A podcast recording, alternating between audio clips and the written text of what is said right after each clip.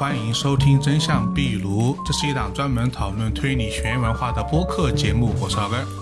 今天这是我们推理名词系列的第四期节目。这期节目呢，我们要聊的这个名词啊是密室。所以啊，本期节目请来了两位嘉宾老师，一位呢是之前两期节目都在的露露姐陆月华老师，另外一位呢是有着中国推理密室之王之称的基丁老师。两位老师先跟我们的听众朋友们打个招呼吧。大家好，我是现在有空的主播陆月华。啊，大家好，我是基丁，感谢老根老师邀请来。怎么那么有礼貌？怎么显得我很没礼貌？感谢老根老师的邀请。没没没没素质，你不行。可以上来的这个气氛，就我们这是需要的气氛啊。那是那是，我跟陆月华，哎，这么熟了，对吧？我想了半天，这么熟了，实在想不到第二个形容词了。呃，就是正好啊，解释一下想录这期节目的原因啊，就是因为一本密室小说啊，因为前段时间啊，这个露露姐对一本书的评价和基丁老师对一本书的评价产生了特别大的一个差别。然后呢，这本小说的名字是双月城的惨剧啊，是由这个。日本卡尔遗风之称的一本密室题材的推理小说，呃，我没记错的话啊，这个露露姐是二星是吧？嗯，高分。然后呢，基丁老师是五星啊，是吧？你打两星啊，陆陆老师，你可以的。我以为你打三星呢。两星啊，这不行。我等会儿说嘛，我觉得我两星在打高了。陆老师没没品位，没品位，实在没品位。啊啊对，嗯，然后我就突然有一个想法，就是好像很多推密室题材推理小说很容易产生这个比较两极的一个评价，就有人会特别喜欢，有人会不太喜欢，然后或者说在很多吐槽推理小说这个内容中，密室的出现的概率也特别高，所以今天我们就想啊，借着两位老师这个这么一个由头。来聊一聊这个密室，也就是推理小说里面这个密室这个概念。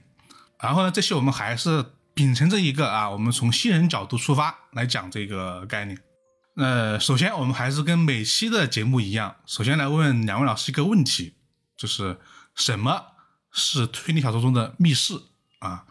因为现在我们听到的密室这个词有很多，比如说呃，密室逃脱它也是密室嘛。那到底？推理小说里面的密室，它是一个什么样的概念？对这个问题，基地基丁来说，对对啊，对，就是密室呢，它其实归根结底，它属于推理小说里面的一种谜题类型。它跟我们平时玩的这种密室逃脱，包括我们说的这种呃暴风雪山庄啊、孤岛模式啊这些概念容易搞混。那它其实呢是一种呃不可能犯罪，它要解决的问题呢是呃犯人呃进入到了一个不可能进入的空间。呃，犯下了一桩罪行，他可以是杀了一个人，也可以是偷了一个什么东西，也可以是让什么东西变消失。呃，反正他在这个空间里面做了一件事情之后，安然离开了这个空间。那这个空间呢，是一般我们都是说是从物理上是没有办法进入或者没有办法离开的。犯人是怎么完成这桩罪行，是密室推理要解决的一个问题。它是一种谜题类型，然后。呃，刚才说到的不可能空间，它可以是最传统的，是一个门窗反锁的房间，也可以是广义上的，我们说是可以是呃一片没有足迹的雪地，呃，只要是从物理上或者说从逻辑上，呃，能够判断出犯人没有办法进入到这块空间里面，我们都可以称之为密室，啊，所以它的题材也是非常广泛的。嗯嗯，这段话我听了。不知道多少遍了，但 是但是说明什么？就是很多人啊，就其实还是对密室的概念不了解。虽然基金老师在各种场合已经跟大家普及过很多密室相关的这个概念了，对吧？但是你现在说到密室，还是很容易和嗯流行的这个密室逃脱啊，然后比如说什么封闭空间啊这种，呃，像有人说那个。东方快车谋杀案还是个密室，基金你也听到过的，对吧？就是这种，是的，是的，但是容易会搞混，所以我觉得金英老师应该把这段录下来啊，就是以后每去个，我下次就自动播放。大家问我密室概念的时候，我就直接把。对对对，你身上挂个喇叭，然后走到哪里放到哪里。对对对对。我觉得有种误解，是不是因为这个词产生了一种简化？因为我觉得至少我们先排除日常推理里面的密室这个概念啊，就是是不是称之它为密室杀人可能更好一点？呃，我觉得日常推理其实也有日常推理的密室，就是说密室里面，我刚才也说了嘛，它不一定是杀人事件，它可以是可能呃里面某一个东西消失，或者说发生了一件奇怪的事情。我觉得这个就不一定是一定要是密室杀人了，它也可以是是发生了某个日常之谜。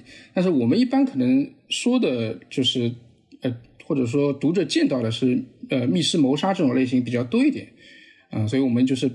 这种题材可能写的人也比较多，然后看的人也比较多。嗯，那刚刚也说了嘛，就无论是看的人还是写的人都特别多。因为我自己确实也很喜欢看密室，因为毕竟确实是一个非常大的一个创作的一个点。那两位觉得说推理小说里面的密室的看点在什么地方？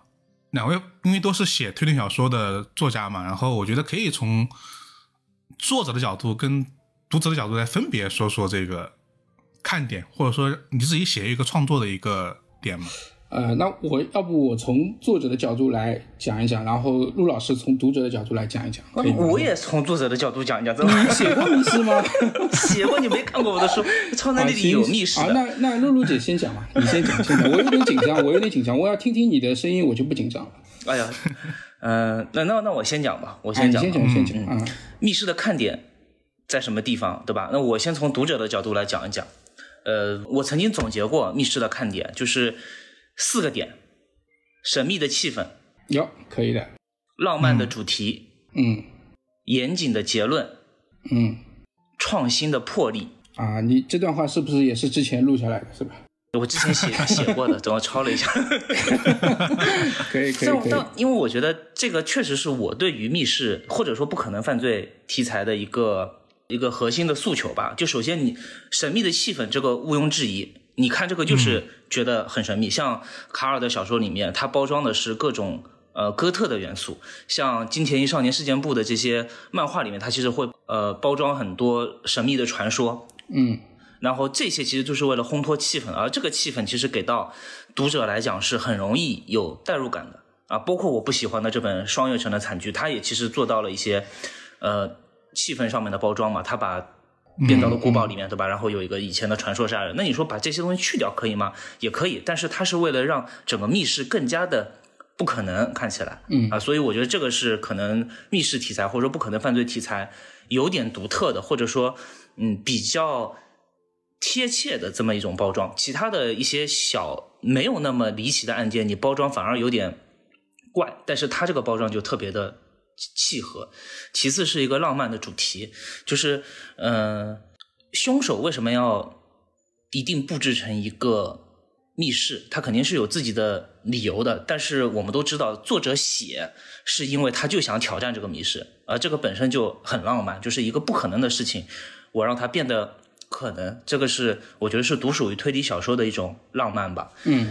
第三个严谨的结论肯定是的，因为你一个密室，你最后的解答不严谨的话，那肯定是不合格的嘛。这放在所有的推理小说里都一样，而恰恰是因为密室的谜面非常离奇，所以它严谨的结论啊，就会让人有一种更加大的反差感。然后，敢于创新的魄力，我觉得是最重要的。而这一点，我觉得其实是呃，对于读者来说，对于作者来说都。很重要的，因为对于作者来说，写推理小说，嗯，非常重要的一个东西就是心。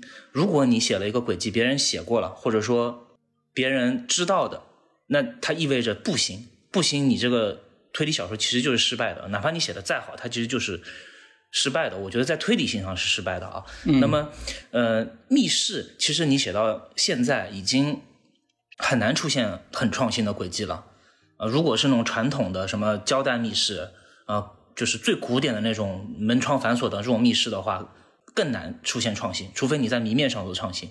而这个创新，我觉得对于推理作者来说是一种挑战。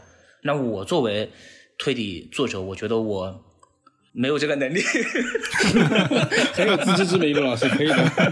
所以这点上我是非常佩服基丁老师的，因为我觉得基丁老师写推理小说，他什么都没有，他只有创新。可以，我要说脏话。真的，他他的这个轨迹是，我觉得是一种天赋，就是像自来水龙头一样，就你打开它就有，打开它就有。嗯那我们可能没有这种源源不断的轨迹的灵感，我们只能说哦，外面接点水啊，或者说用一个湿纸巾擦把脸啊来糊弄过去。但是像他这种一打开就有的水龙头般的灵感，我觉得是所有的推理作家都非常羡慕的吧。所以我是抽水马桶嘛。啊，对对对，我希望你不要浪费这种天赋啊！现在就是你这水龙头开的有点大太慢了。啊，好的，好的，好的。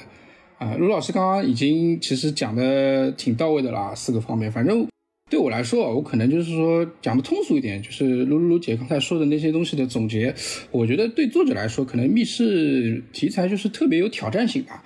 因为为什么？因为你像呃，比如说最传统的密室，一个人是在房间里面门窗反锁，然后凶手离开了房间，那它其实，在逻辑上是一个很大的悖论。就是说，在物理上也是不可能发生的这么一个事情，但是推理小说却恰恰是最讲究逻辑和常理的。所以说，发生了这样子的一个逻辑上的悖论之后，你要用你的常识去解释这个悖论，这就是一件很有挑战性的事情。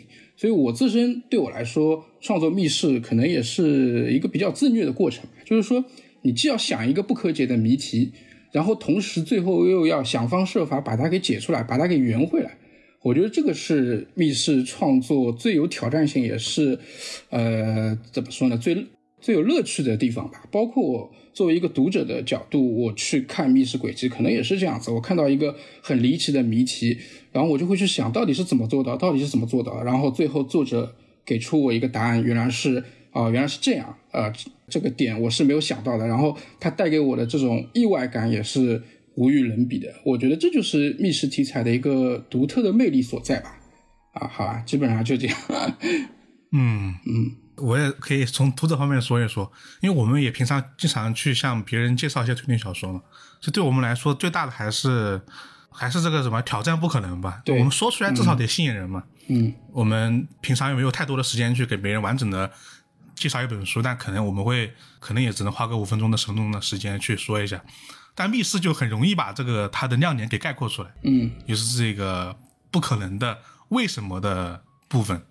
然后如果再有一个很好的，居然是这样的解答的话，那确实是带给人的体验是很好的。对，呃，其实两位老师刚刚都说到了，就是密室其实是作家想去创作它嘛，就有这个欲望嘛，想挑战它嘛，是吧？我觉得好像并不科学这个观测，就感觉很多人写推理小说，总第一下总想试就是密室嗯 啊、是吧？但是密室这个题材啊，两位老师觉得说他到底是什么时候开始成为一个作家们广泛创作的推理小说类型的？嗯因为像我们小时候看啊，呃，我自己有明确这个密室的概念的，可能还是看柯南。嗯嗯，但是，就因为之前可能看了也不知道它叫密室，嗯，但其实你后面会发现说，其实密室的创作是很早很早以前在推理小说可能诞生之初就已经有了。嗯呃，那么这么一个过程，可能得两位老师能不能就是给大家说一说？嗯，那么陆老师来讲一讲吧。来让这个基丁老师来讲一讲吧。他到底是谁来讲一讲？我我觉得，我觉得其实密室它一直是有人创作的，就像前面老关说的，每一个推理作家都想写一本密室。嗯就是如果、呃、怎么判断这个作者本不本格，就是你问他想不想写一个密室出来，如果他说不想，那这个人就是不本格。嗯啊、写得出写不出是另外的一回事，想不想就是决定了他是不是本格。因为我觉得密室这个两个字基本上就是一个本格的 代名词。没有对对对 没有被不是代名词，但这是至少是一个皇皇冠上的明珠吧。这它它确实是很那个。确实这样。然后我觉得大规模开始写密室啊，这个很难。为什么？是因为嗯，没有那么多天才。嗯，你想，我们放眼中国，也无非就是我和基丁两个。就叫七无十神不在，对吧？对对对，吃吃生在就我们三个。多一个就加一个是吧？哎，对对，多一个加一，那么肯定是这样，就是大家都想写，但是不一定有这个能力，但是大家开始把密室这个东西，呃，开始大规模去讨论，然后觉得密室是一个类型，我觉得是从卡尔开始的，嗯因为卡尔之前其实也有密室，对吧？但是它并不能成为类型，有可能是某一位作家写了某一本比较有开创性的密室，嗯，但是也就也就这一本了。那同时代呢，可能也就两三个人写密室啊、而且作品的质量是参差不齐的。但是卡尔之后，其实他写了那么多的书啊、基本上都是密室，一下子就把密室推理的这个类型放到了整个推理史的台前。嗯，大家开始不能去忽视它了，尤其是他后面又写了那个密室讲义之后嘛，几乎就已经把这个。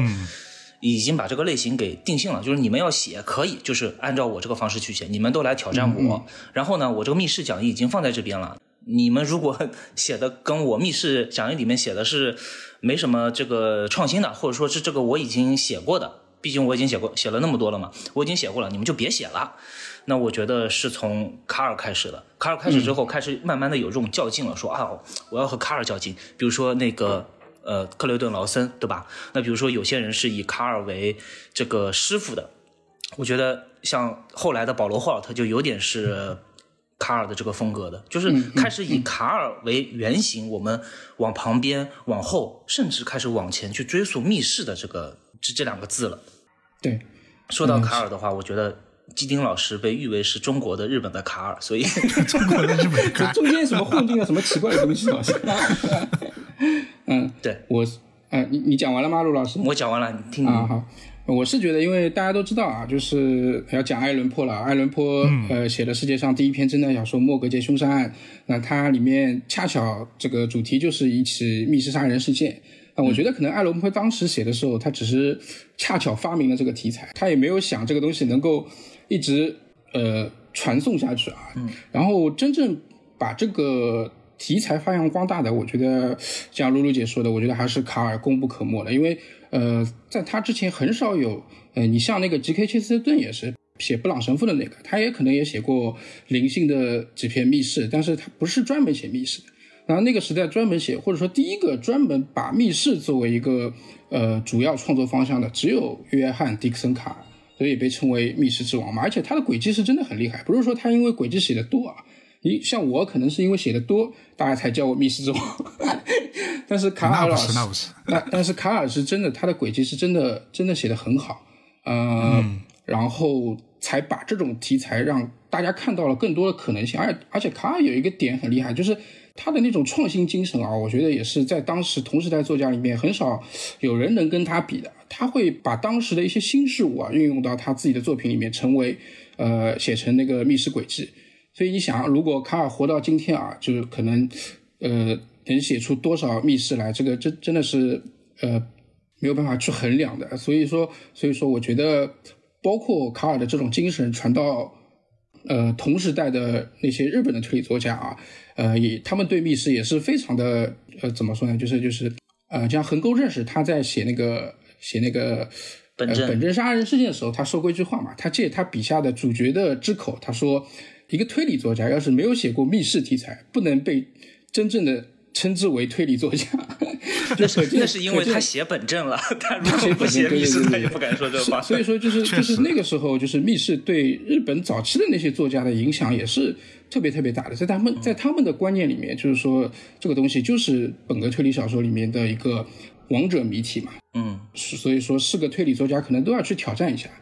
哎，我觉得也确实是很、很有挑战性的一类题材，包括一直到今天，呃，影响了包括我和陆老师 在内的这么多作者。对对对对对，嗯。那其实我自己感觉，可能说密室的大规模的创作，其实还是跟本格的这个进程是嗯，很高重合度的。嗯，对对，就越本格的时候，确实是密室最多的时候。嗯对，它两个高峰嘛，一个是黄金时代，就是以卡尔为首的，还有一个就是现在新本格时代，就是日本那帮人开始出现各种稀奇古怪的密室了。这两个时代共同点，它就就是本格。对，现在新本格时代也是有很多就专门写密室的作者啊，就是你像什么森博斯啊、二阶堂离人啊，包括那个就是我跟露露姐有争论的那个叫什么叫什么来着？那个叫什呃，么？加贺恩，这对公加贺益狼美，雅卡梅雅治，对对对对对对。公益狼 可还行，我脑子里只有我脑子里只有东野圭吾。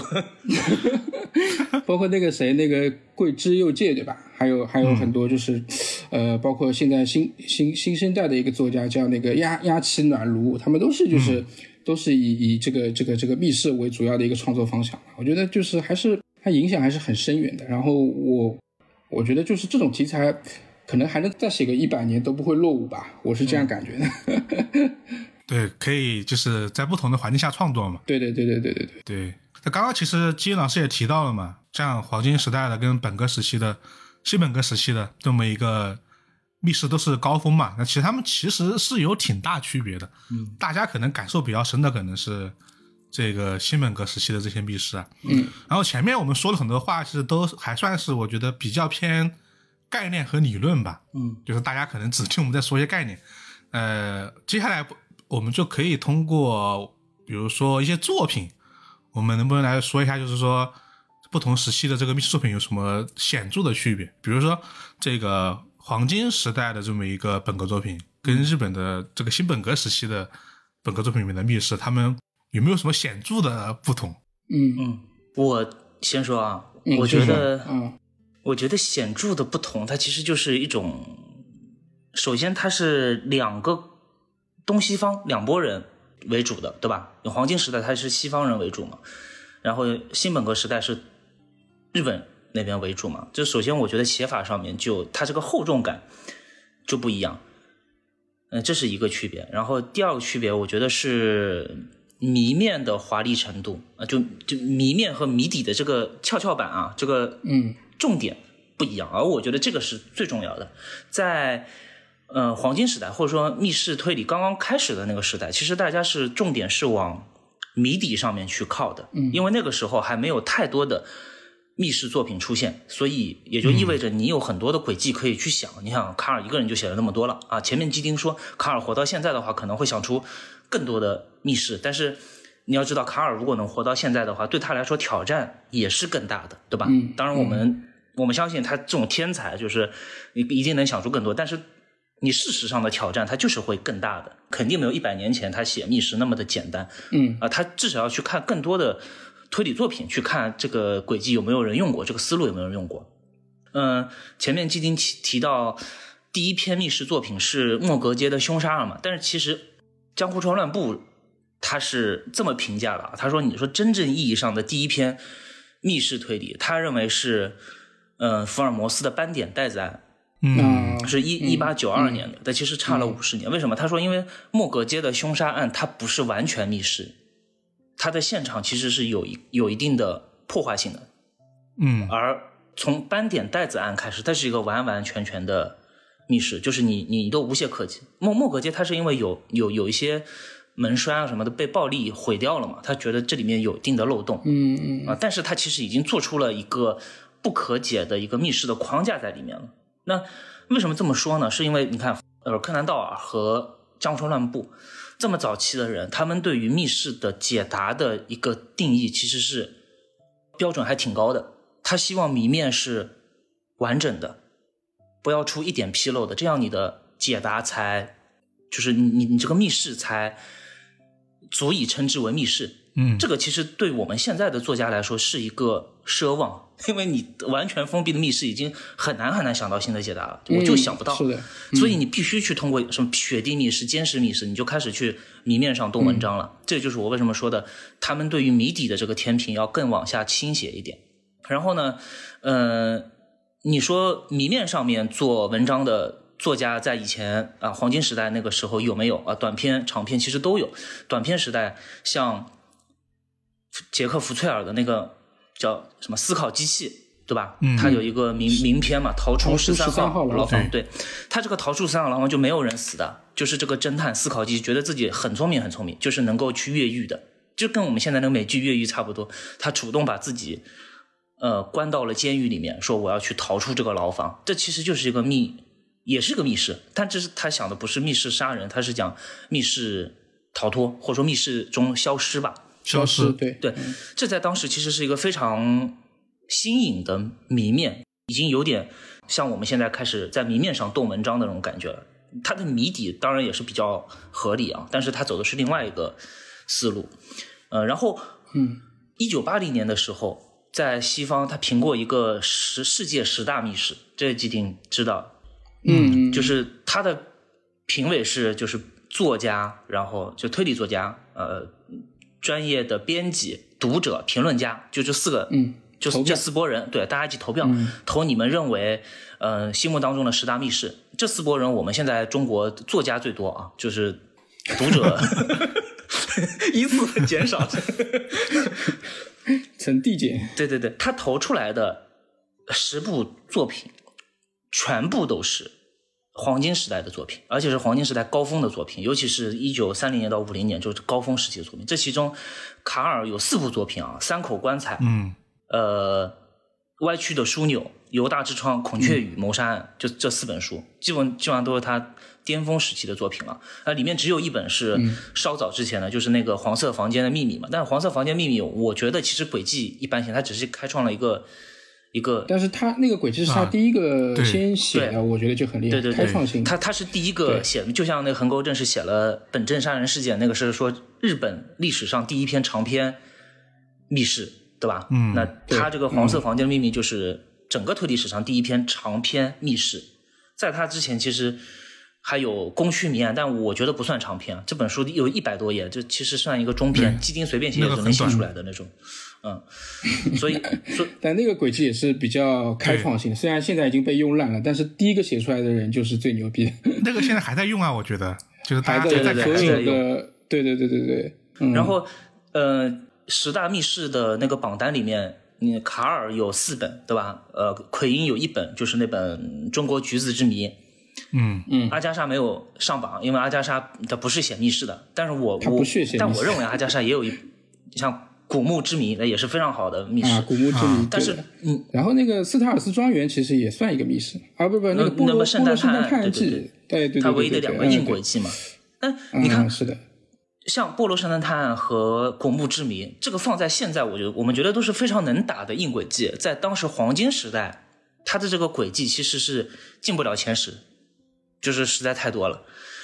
嗯嗯，对，他们的谜底都是具有开创性的，甚至是影响了一批作者的。而被他们影响的作者，我认为就是出现在了新本格时代。那新本格时代呢，受很多很多人都是受这些不可能犯罪的作品影响的，也想写。但是写不出来怎么办？我只能在包装上面，在谜面上面去动心思。比如说监视密室、雪地密室，这个基丁后面这个会再分享吧。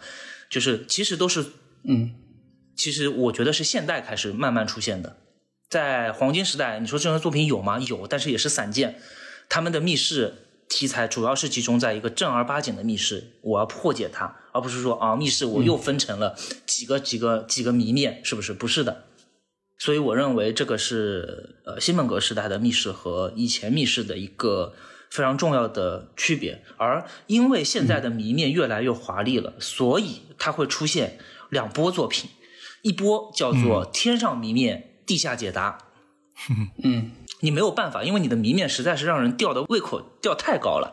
你说放在黄金时代，你这个谜面可能平平无奇的，就是一个这个黄色房间的秘密。这这个谜面我觉得也没有什么，在当时肯定是不可思议，但放在今天已经满足不了一般的读者了，对吧？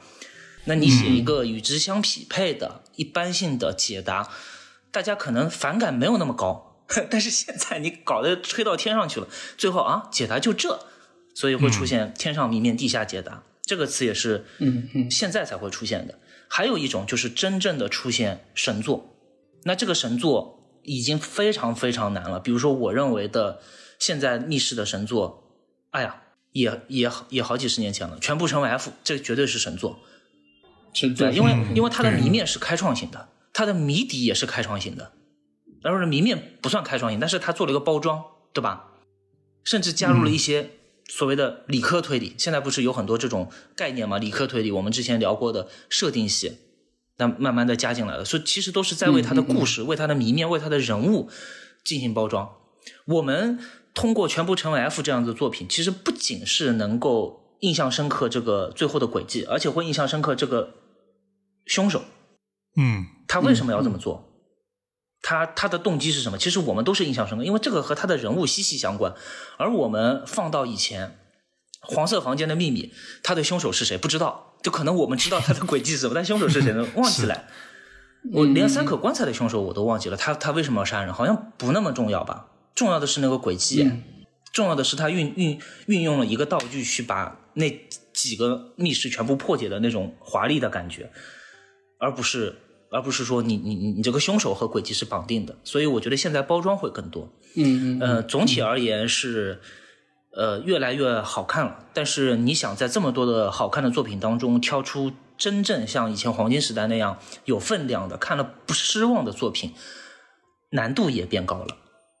对，确实是，嗯嗯嗯，啊，陆老师讲的非常全面啊，就是我再补充一点啊，我觉得就是除了陆老师说的这些，呃，我觉得就给我的感觉啊，就可能一些现在新本格的一些作品和以前古典黄金时代的密室推理小说，呃，我比较大的感觉是，好像现在这种大型化的轨迹越来越多了，夸张化、大型化，然后所谓的华丽的谜面，然后华丽的解答，就有一些轨迹我可能不是特别的就认认同啊，我觉得有些，就比如说正好提到那个就是。嗯，今天要聊的那个叫什么双双月城双月城，的其实那个就是加贺加贺美雅之，加贺美雅之，加贺美雅之的轨迹啊，我其实个人我不是特别喜欢，因为为什么？他很多轨迹，包括北山本邦老师也是的，就是他们的轨迹会会在一些呃建筑上去做文章，对吧？房子搞得像变形金刚一样的动来动去，然后弄一个什么大型的机关。那我觉得这样子的轨迹，你可能说你看多了古典推理小说，突然看到一本这样子的东西，你会有有一点新鲜感。但是看多了之后呢，我反而会觉得有点审美疲劳，因为，因为，因为在我看来，这些轨迹太，呃，这怎么说呢？它它们是一个用轨迹用一个词，一个轨迹思路对对对，，就是就是嗯轨迹思路太太笨重，就是太强行，就是说我为了去完成一件事情，我去我去弄一个，我去造一个大型的建筑，造一个大型的机关出来，我就觉得就很有失，就是传统的古典本格推理里面的那种巧思感，或者说轨迹的美感，我是在这种大型的轨迹里面我是见不到的，所以我是。我对这一类的轨迹是持批判态度的，虽然我自己早年也写过这种，对对对对对，但是但是我现在就觉得这种这种可能有点呃，不应该是密室轨迹的一个一个未来的好的发展方向啊，我觉得还是应该从这种巧思性上面去构思。嗯，我喜欢的轨迹啊，就是聊到轨迹审美的问题，就是我喜欢的轨迹可能是比较那种。呃，盲点型轨迹就是那种生活当中的一些小常识，不太容易被你注意到的一个点，用到了轨迹当中去。那我觉得这个就很厉害，而不是说去造一造一座杀人建筑，去弄一个什么大型机关，搞来搞去。我觉得这个可能就是违背我对可能密室轨迹的一个呃审美吧，我是这么觉得。所以所以说，你要问我两者更喜欢老的密室还是新的密室，我可能会说还是喜欢古典的卡尔的。或者说 G.K. 切斯特顿的《狗的骑士》啊，戴伊的匕首啊，或者思考机器的那个呃逃出十三号牢房，这种古典轨迹可能更加的能够让我看的觉得更加有趣一点吧。嗯嗯，我是觉得终于有人说了，我一直觉得 那个双叶城的惨剧的至少第一个密室的解答。我觉得就不算卡尔味，是北山味哦！是啊，是啊，我觉得我一直因为很多可能读者朋友他是喜欢这种大型化的轨迹的，嗯、我可以我是理解的。但是我喜欢就是双月城，或者说喜欢加贺美雅之的点，我不在，并不是喜欢它的轨迹，我是喜欢它带给我的那种氛围，嗯，本格推理的氛围，就这种氛围，我觉得是很重要的。我觉得是现在新本格的作家里面很少有人能写出这种氛围。就我印象中，二阶堂离人算一个，呃，加贺美雅之算一个。然后其他的可能就很少，临时行人算一个，岛田庄司算一个，啊，其他就很少，就是这种还是还是挺多的，这样一数 这么多，录完了，呃，不不，就是就是就是就就怎么说呢？就这种这种读下来的这种感觉啊，就是能让我带给我一些兴奋感，这种就很少。就陆老师的那个他对那个双月城的批评啊，我后来仔细看看，我觉得他里面讲的那些点其实都很有道理的，他的他里面说的那些缺点确实是缺点。呃，但是对我来说，我在看爽的时候，这些缺点会被我忽略。我举个例子，就像我去一家牛排馆吃饭，嗯这家牛排馆那天天很热，然后空调没开，我很闷，我整个人很难受。但是当他端上来一份超级好吃的美味和牛的时候，我吃了一口，其他所有的什么空调闷啊、什么环境不好啊，这些全全部都会被我忽略了，我无所谓了，只要它东西好吃，它能让我爽，我就满足了，大概是这种感觉。对，就可能露露姐的这个爽点跟我的爽点不太一样。哎，我觉得刚刚这个点，等一下我们可以细说，因为我觉得这也是啊大家经常讨论产生差别的一个原因。嗯但刚刚也说了，就是这个机械化轨迹很多嘛，大型的，我觉得这也是，对嗯就是很多新读者，或者说我经常有时候会看到一些吐槽推理小说的这个节目，或者说这个帖子，我觉得这种轨迹是最容易出现的，就出现在那些被吐槽的这个列表里面，就是这一些作品。嗯因为如果是古典的，说是比较简单，大家可能也就觉得说这个密室解答比较简单。但是这种大家会吐槽说这个也太扯了，就会会出现这样的一个结果。嗯嗯那刚刚其实两位老师已经说了很多 专业名词了，我觉得可能还是得给需要大家更进一步的解释一下。比如说我们刚刚已经提到的监视密室、这个 雪地密室、这个机械轨迹，嗯我觉得这些其实都算是黑话吧，就是有点就是大家可能如果没看过同类的作品，可能不太了解我们在讲些什么。呃，我们接下来就根据我们刚刚说的这些，我们扩大说说吧。就是密室啊，它其实发展到现在为止，它也有一个大体的一个分类了嘛。嗯其实从谜面上来说，刚刚就有很多类型的。嗯嗯那这方面，两位老师能不能结合一些作品，就是介绍一下？嗯，对，这个这个这季典老师我先。我先来讲一讲嗯吧，就是呃，我跟那个就是老根老师的想法一样，我喜欢从密室的谜面上面去给他们分类。嗯如果把解答再扯进来，这个就太复杂。就是说我喜欢我看密室啊，我首先看到谜面，我会去想啊、它是属于哪种谜面。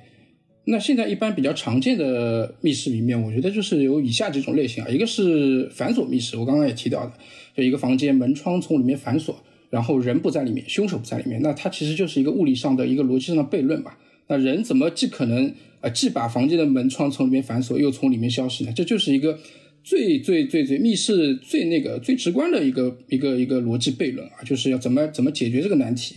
那其实我们平时说的就是胶带密室啊，包括用什么木钉把门从里面钉死啊，这种都属于反锁密室这一类里面。那这种密室好看的也有很多很多啊，这个就我一时想，露露姐帮我想几个，有哪些你觉得比较 斑点袋好的子案就是，啊？斑点袋子案，对对对，邪无犯罪算吧，好像也是门窗反锁的。呃，啊、呃，我觉得这种还是偏古典了，偏古典了。你说什么偏古典什么嗯呃，哎，呃克雷顿劳森的那个叫什么什么就很多对对呃，那个叫什么死亡飞出大礼帽啊，呃然后什么对对对啊，对，死亡飞出这种这大礼帽，对对种都是对对对对对，比较比较经典的作品，基本上都是这一类的谜题啊，门窗从里面反锁。呃，然后就是在引申看来有也是跟锁有关的密室，呃，它不是从里面反锁，它从外面用一把挂锁，呃，把门从外面锁住，然后钥匙在一个不可能下手的人的手里。嗯呃，这种密室也比较多的啊，我称其为就是我我称其为什么？我称其挂锁密室为我称其为挂锁密室，对对对，就就是就是它是它门是从外面锁住的 啊。对我这一类的密室呢，就是我看目前看到现在，我觉得最震撼、最牛逼的是二阶堂梨人老师的《魔术王事件》啊它里面有一个密室特别牛逼，就是嗯呃，他说一座水泥的寺庙，这个寺庙是全封闭的，门都没有的，全封闭的。然后有一次，这个呃挖掘机把那个呃那个那个那个墙壁给敲破之后啊，就发现里面有具尸体，但这具尸体是两天前才死的。那这个寺庙是一直是用水泥封住的，相当于就是一个从外面锁住的一个挂锁密室嘛，对吧？嗯那他这个尸体是怎么进去的？就要解决尸体是怎么进去的一个问题。这个也是就是比较传统的一类密室类型，啊，然后还有就是呃，在钥匙上做文章的密室啊，就比如说钥匙从外面把门反锁之后，呃，要想办法把那个钥匙弄到房间里面去。那这一类密室也是比较常见的，我们在柯南里面可能也看的比较多见。那这一类的密室，我最近看的一本比较牛逼的就是那个叫什么押奇暖炉老师的那个叫什么？密室黄呃，金密室，时代的对对对杀人事件，嗯对对对对，那个那个很厉害，那个我觉得他是这样子的，他是那个密室那个人死在密室里面，然后唯一的钥匙，呃，被塞在一个玻璃瓶里面，然后那个玻璃瓶掉在了尸体的旁边，然后那个轨迹就是跟在那个玻璃瓶上面做文章，但是它的这个类型啊，我觉得是我从来没有见过的，它开创了这种钥匙密室的一种全新的解答思路。所以那本书我给了五星，我觉得非常厉害。就是说，大家就到现在啊，到现在二零二三年，还有人在写这种传统密室啊，就不玩什么设定系，不玩续轨，还能踏踏实实的把这种呃密室写出一个全新的思路来，我觉得还是非常厉害的。所以这个作家我是很了不起的。他之后之后出一本书，我可能都会买一本。最新的那本买了吗？啊、最新那本买了，还没发货。啊啊！啊，发货 过来。对对对，然后还有就是展开来，呃，类型比较多的，就是可能就是监视密室啊。监视密室就是说，呃，一个房间，然后呃门口有一个证人一直呃守着房间的出入口，然后房间里面的那个主人死掉了，死掉了之后，警察跑过来问那个证人，然后证人说，呃，我没有看见任何人从房间里面进出过。那这个就是监视密室，就是说在真人的监视下，犯人是怎么进出这个房间的。那这个就是比较好的，就是那个凛冬之冠。开玩笑，开谁写的玩笑，就是谁写的呃，陆陆夜华老师陆夜华老师孙庆文老师，孙庆文老师啊，今天今天没在。监视密室最经典的还是要看那个呃那个叫谁，G.K. 切斯特顿的对隐隐形人身啊嗯啊一个短片，一个一个小鬼，也也是一个心理盲点轨迹，也是我特别喜欢的，这篇是必看的。嗯啊，然后他其实好像也是那个啊，也是第一个写监视密室，应该就是那个 G.K. 切斯特顿的吧。嗯，因为我很多很多我我也没看过更早的。嗯哎，我也没看过更早，应该应该就是他了。他的很多轨迹都是很开创性的啊。J.K. 切斯顿在国内可能比较冷门，因为他据说他小说比较难翻，就有一些文字啊，什么涉及宗教啊什么，可能名词翻起来不太好翻。但是他其实是，呃，他的短片有很多这种开创性的思路啊。我觉得包括对后世的卡尔啊，对那个什么保罗霍尔特都是有很深远的影响的。对，所以有机会还是建议大家去看一看。然后再展开来，可能就是我们说的广义密室比较多一点啊，就比如说，呃，它密室不是局限在一个封闭的空间了，不是局限在一个房间里面，它可以是一个更开阔的一片雪地啊，雪地上呃只有死者自己的脚印，然后没有凶手的脚印，然后死者就是在雪地上被杀了，嗯，就不知道他是怎么就凶手怎么呃不留下足迹的接近死死者把他给干掉的。那这类密室，雪地密室，我个人觉得比较有意思的，可能是二阶堂梨人老师的《吸血之家》，它里面有一个轨迹，啊、就就这里轨迹就是只能用一次的轨迹，就是就他用完，别人就没有办法再复制了。但是那个轨迹之前也有，就是另外一个欧美的一个作家写过一个短片叫《奇妙的痕迹》，那个那个轨迹其实。呃，更早用的是它啊，然后二阶堂梨人可能在这个轨迹基础上又再改良了一下，然后写出了一种超了超了。啊啊啊！啊，可以这么说吧啊，反正就是但吸血之家那个解答出来特别的惊讶。是，很惊讶，对对对，它包装的好，它包装的好，对吧？然后那个保罗霍尔特有一本短篇集叫《饿狼之夜》，现在已经绝版了，好像已经买不到了。它里面有几个短篇的雪地密室，叫《憎恶的雪人》，还有啥？还有一篇我名字忘了，反正都挺厉害的。马上要出保罗霍尔特是一个很擅长写，马上要出了对吧？啊，读客马上要出了，打读客要出广告啊啊，读客打钱。对，然后然后就是就是，嗯，就是的那个雪地密室啊，保罗霍尔特其实写的挺好的。然后再发展到现在，就是说像露露姐刚才说的，就是说很多作家开始在谜面上开始玩一些新的花样了，不再是呃什么什么传统的这一类密室了，开始开始搞一些新的新的思路在里面啊。就比如说我之前看到有一篇轻小说，很冷门的，叫什么《静流姐与无限的密室群》，这本书非常非常冷门，但是它里面的它有四个短篇，它里面的每一篇的密室的谜面都特别有意思。它里面有一个就是讲一个人死在稻草堆里面，然后死掉。那个但是稻草堆它周围的稻草它没有任何压痕，但是那个那具尸体就在那个稻草堆的正中央，然后被发现了。那尸体是怎么不压到周围的稻草，把那个尸体给弄进去的？就形成了一个稻草堆的密室。像这种类这种奇奇怪怪的谜面也挺多啊。所以我觉得就是说，呃，可能密室今后如果要呃发展的话，可能还是会在密室的谜面上会有更更多的这种可能性在里面。呃，大概就是目前可能就是说我我们看的比较多的就是我之前说的刚才说的那几种类型吧。嗯，露露姐还有什么要补充的吗？没有，我也是觉得就是就是谜面更加华丽了。不过我以为你会对在提到谜面的华丽性上会提到另外两本书，你也很喜欢的，我帮你补充一下。啊但它没有成为一个，就比如说像监视密室、雪地密室这样子的一个一个词小小派流啊，但是只只是只是我觉得很有意思。一本是，呃，我记得基丁也很喜欢这个谜面的，叫呃《癌症消失的陷阱》。啊啊啊啊！哎，那个是密室吗？但我我会把它当成密室，因为啊人体就是一个密密室嘛。啊，你想，在这个人体里面有一个病毒消失了，嗯它是怎么做的？而是而且是不可能消失的病毒，癌症、癌细胞嗯消失了。就我我会把它也当成一个啊，这密个可以，室。这个可以。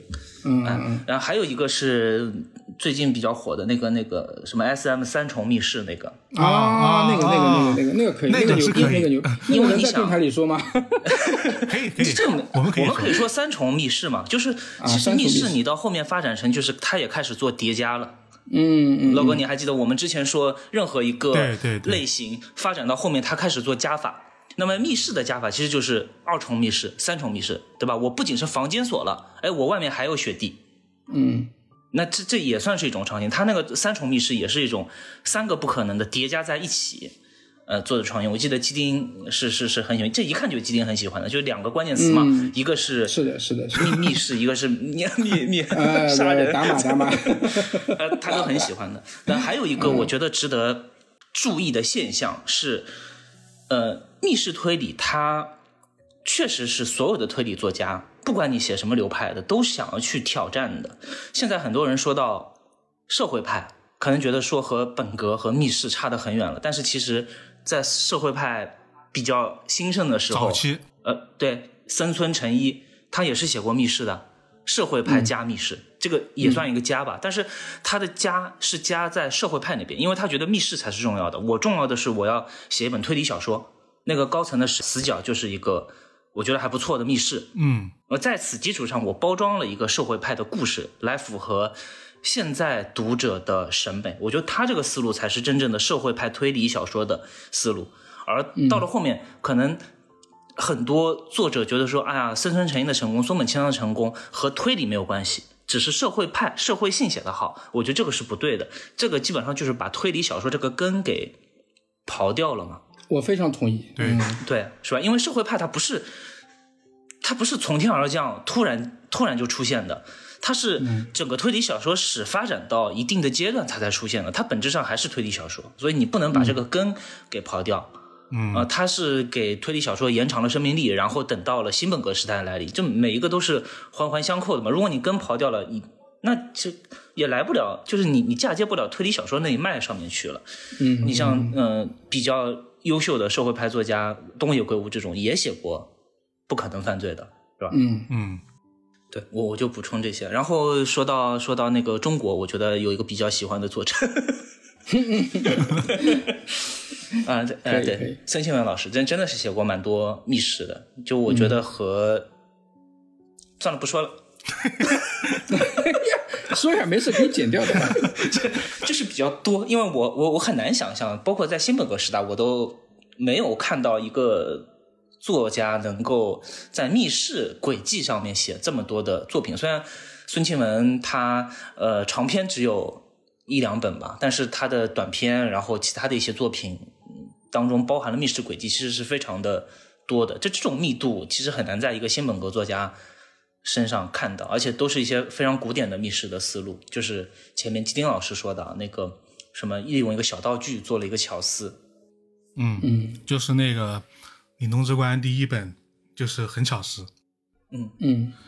都但我刚才其实很同意两位老师说的那个话，因为像刚刚提到《生生成一》那一本书，就是我怎么说，那个密室，大家那个手法，大家现在看的话，应该是老的不能再老，用了太多次的一个 手法，但是确实跟社会派结合起来在一起，这个让社会派那一面的力度大了很多。嗯然后其实密室的叠加这一点，好像也脱离不了刚刚金老师说那个几个基础的类型。嗯因为比如说，就算密室跟设定器结合起来，但是它的谜面还是原来那个谜面。嗯但比如说密室跟续鬼结合起来，那其实谜面还是没变，只是解答变了，是吧？对，我应该没没没记错吧？好像大概我印象里是这个样子。嗯。但我们今天就不说这个解答相关的了，因为解答这个事情，这个密室的解答实在是太嗯太太太太复杂了，就。就是大家如果对就是密室类型的分类有特别感兴趣的话，可以去看那个卡尔的三口棺材啊，对。他的那个第十三章里面其实就是著名的密室讲义，嗯，他已经把那个密室的轨迹的类型，呃，非讲的非常详细，大家可以看一下，对。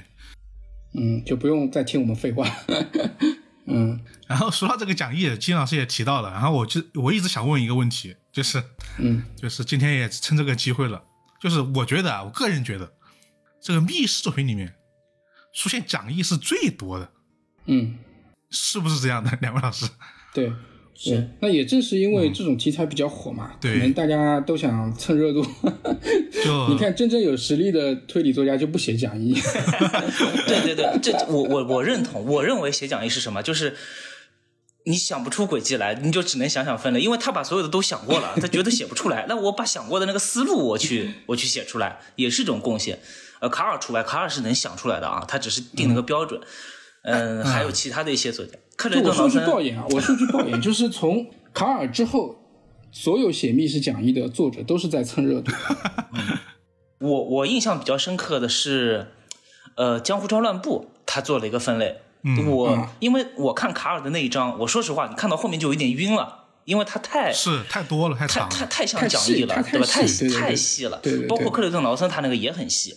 那么，嗯嗯江湖川乱步他说密室就三种，从轨迹上来讲，一种呃凶手在外面，一种凶手在里面，第三种凶手和死者都在外面，嗯，对吧？我我觉得更、更粗暴一点，就是像露露姐的那个助手一样，说只有两种可能，我我也想到露露姐的助手。一种在外面，一种在里面，不就行了嘛？嗯我觉得就就这么简单。但是他这个也不算讲义，他只是做了一个三个分类。那这个三个分类，大家一听会觉得好像什么都没讲，但其实我我想说的是，密室讲义他说了，你不要看卡尔写的那么细，说了也相当于没讲。对的，确实。你不可能看了这个密室讲义，你去想出一种就新的轨迹，他对你没有任何帮助，它只是说啊，看起来还比较的他只是做了一个总结。对嗯对对，他而且是他是为了给自己的风格，或者说给这个侦探的人设加了一些筹码，但是对于后人要构思轨迹什么的，其实没有没有太多的帮助的。是的，是的，是的。讲义我觉得是对，确实是对侦探人设的塑造。嗯，就有很多侦探是很适合来讲讲义的，有的突然说出来就比较奇怪。嗯，嗯，哎，一基点菲尔是吧？是他是那个字字典编撰是字典编撰啊是吧？对那对对，对他就是所以他编字典的嘛，对就喜欢编讲义。嗯，是是是，所以就我觉得和人设还是有点相关。对对对，是是。但那个确实有点太长了，就是因为他在小说里面确实是一个很奇怪的存在。对对。这一部分他感觉就是在论述一个东西，其实总结一个东西。影响阅读节奏的。我觉得就是因为要那个快解答之前嘛，快解谜之前，突然之间来了这么一章，然后就是会有点破坏阅读节奏。但是作为一篇推理史上的论论文来说，我觉得它地位还是要挺那个的。嗯，嗯，毕竟首创。是，好，那好，那前半段啊，我们基本上都是在介绍啊，后半段我们就要换风格了，因为就是介绍完了差不多了，之后就要来抛出一些这个可能有些激烈的问题了啊。嗯，首先就是第一个问题啊，我们回到我们开头所说的这个双月城的惨剧的这个评价仪式啊，再重复一遍啊，这个露露姐两星，然后金金老师五星这么一个事儿，但我觉得这个情况。在密室作品里面不算少见，就经常能够出现，就是因为豆瓣不是有那个星数的分布的这么一个图嘛，嗯。嗯。有很多七点多分的这个密室作品，很多时候是就是五星、四星好多，然后呢一星、嗯。二星也特别多，它好像没有一个中间态一样的感觉。嗯。嗯呃，就是我就想说，我们可以讨论讨论说，嗯。为什么一个密室推理小说，它可能已经就是大家看起来还是一个七点多分、八点多分比较好看的一个状态，其实是蛮蛮不错的了。嗯嗯，但它还是很容易出现那种说读者评价分歧，比较两极，对两极的这么一个情况，比较大分歧这么一个情况。嗯，对，我们也可以从刚刚那本书开始说，也可以用其他的书来举一个例子。嗯，那我我要不就先从轨迹的角度来说一说吧，因为你说对一本书的打星，它可能会参考很多元素，可能人物啊、故事啊，呃，包括文笔啊，都会作为打星的一个比较重要的一个参考因素。那其实就不考虑这些啊，就是光从轨迹上，就同一个轨迹，呃，不同的推理读者，他对这个轨迹的审美和这个也是完全不同的。那这个东西就像就像怎么说呢？因为很多时候人的审美是会变的，就像我以前特别喜欢那种刚才我自己吐槽的那些大型化的呃机械轨迹或者说建筑轨迹，我自己也写过嘛，但是我现在我就不喜欢了。那人的口味是会变的嘛，这个口味会随着你的阅读量的增加，会随着你的处呃呃经历过的一些事情，或者说交到的一些朋友的改变而改变。这个这个我觉得是很正常的。对很多人，他如果呃就看了第一本密室推理小说是全部成为 F，我我感觉这个人是呃百分之八十会给这本书差评的。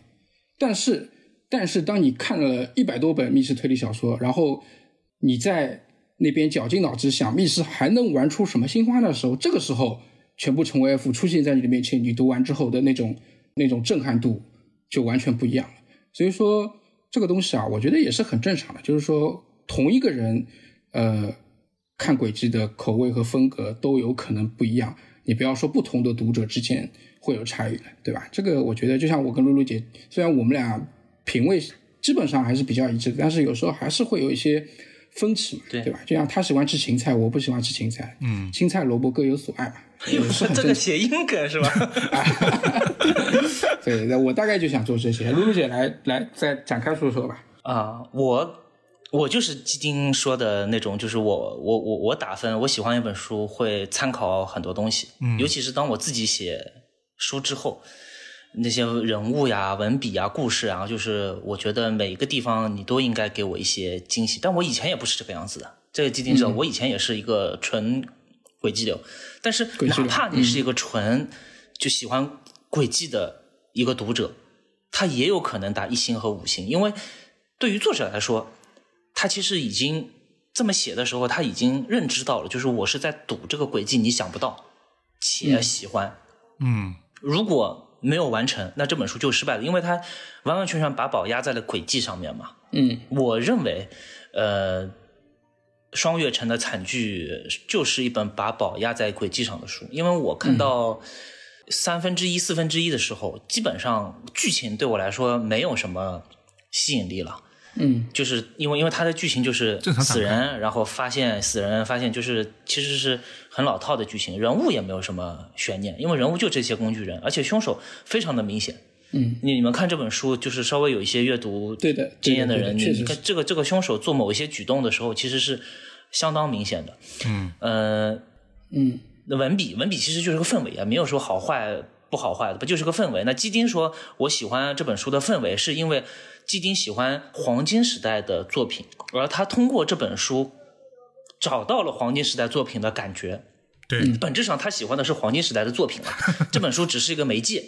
对吧？只是现在这样子的媒介比较少了，就像说我闻到了一个嗯香水味，我看到了一个长得好像有点像的女孩，我想到了那个初恋。那我我是真的喜欢这个女孩吗？不是的，我是想起了我的初恋，是吧？这个应该是基丁的感觉，但我是分开来看的，就是因为首先我对于以前黄金时代的一些密室作品，也并不像基丁那样的狂热狂热喜爱。嗯对吧？这个这个是我我我承认的，就是我我看他们还是以客观的角度去看，就好还是不好。因为你像三口棺材，我也打了低分，对三口棺材你都打低分，那你不行，你品味不行。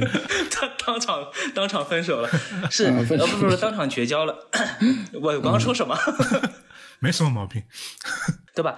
所以那个，如果说推理小说有推理和小说两个部分的话，双月城的惨剧，在我看到轨迹之前，小说这一部分是零分的。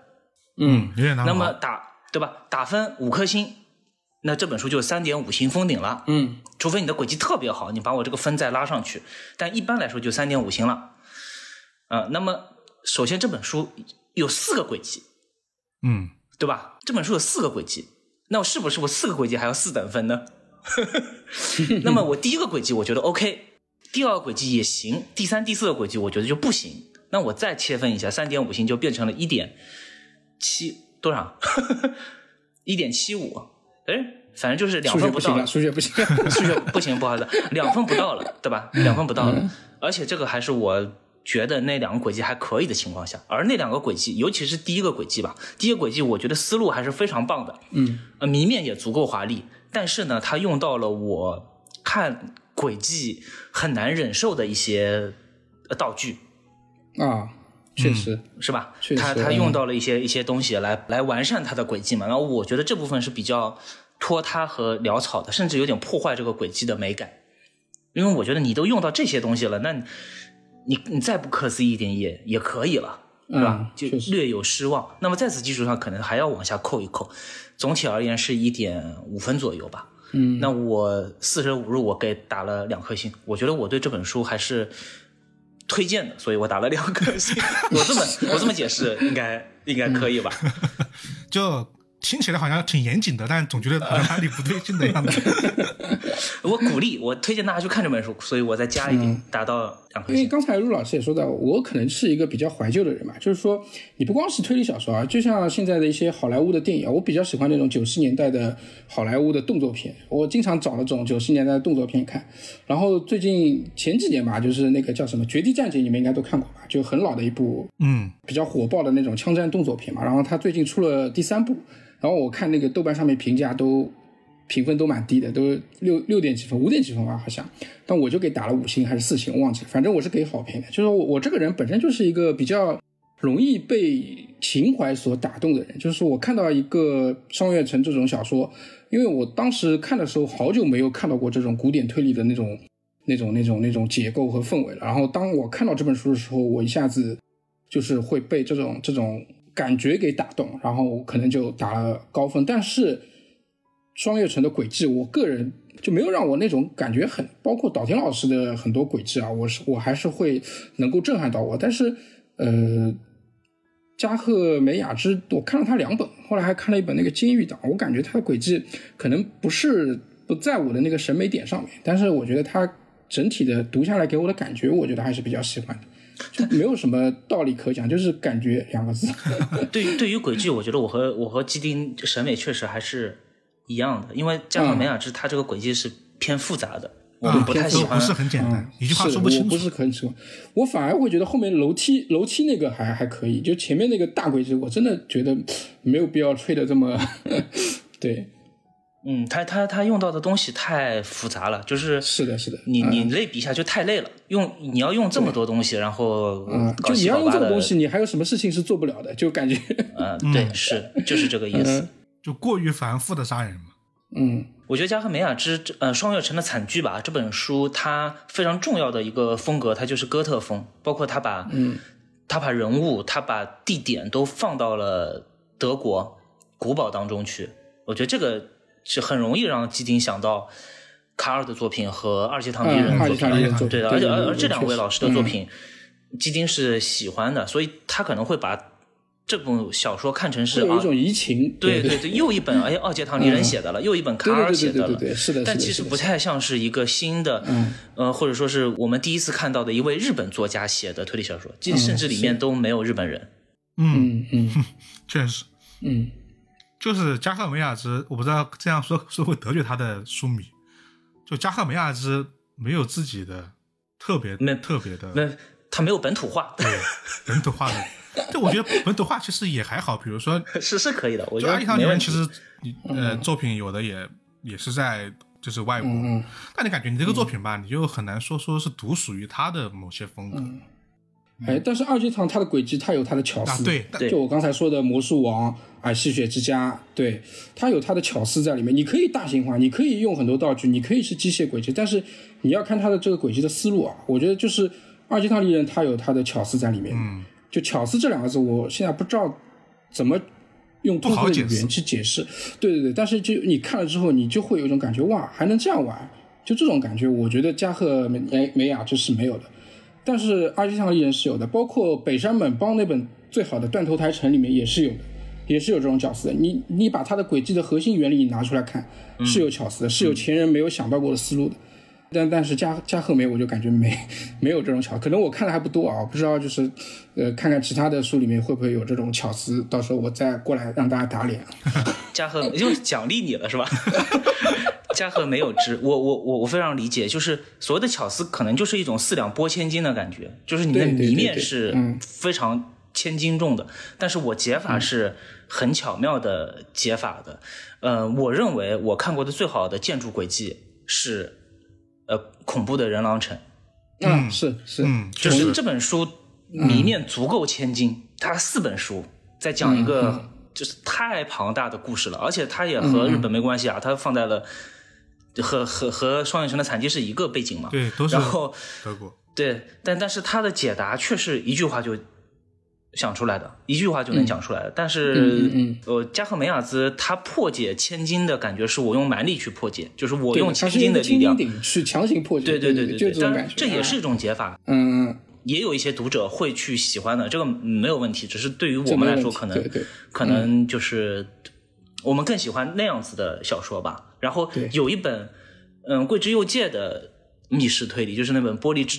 叫玻璃之锤啊是叫玻璃之锤吧？啊玻璃之对。锤，就我觉得也是有点四两拨千斤的感觉的，就是对对对对因为嗯因为他在前面谜面部分已经营造了太多的，包括用机器人啊，用什么样去去解释这个谜团都解释不了的时候，他这个谜团已经变得无比的庞大和不可解了。这个时候他给你一个解答，居然是那么的简单哦，这个时候你就会觉得哦，有很爽。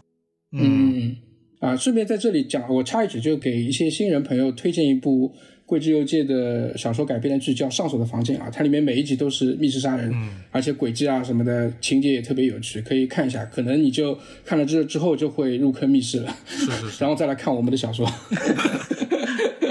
好啊，好好，对，我就顺着刚刚说了，因为玻璃之水好就好在前面的可以说是伪解吧，或者说他营造这个谜团的地方都是特别复杂的密室的解法，但他最后确实我们常说的一句话剧透嘛，因为其实我有点想到就是说，呃，密室这个这个分类跟虚鬼这个分类这两个啊都是特别容易一句话剧透的，但是呢，他们都有一个特别好的点就是。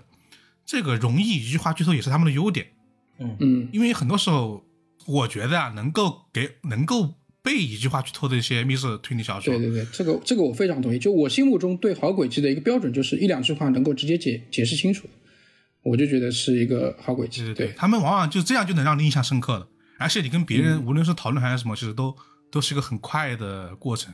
但很多时候有些密室就是，说实话，我自己我很难二次复述出来。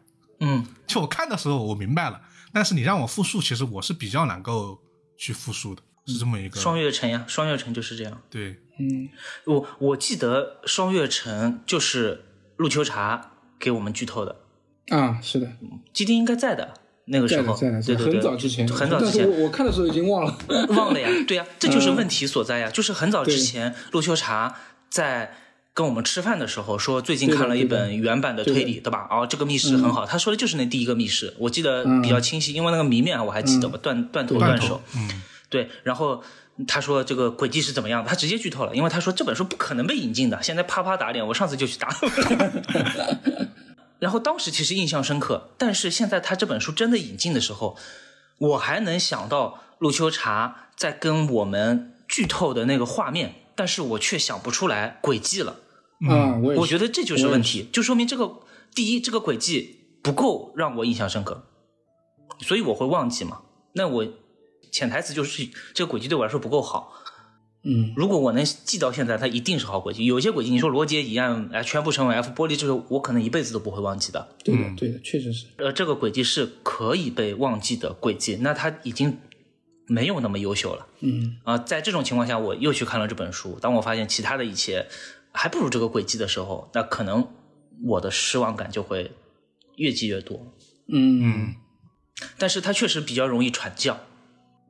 嗯呃，对，因为那本书它的特质还是挺挺好的，因为我们说的是我们三个的这个审美嘛，其实我们都有点相似嘛。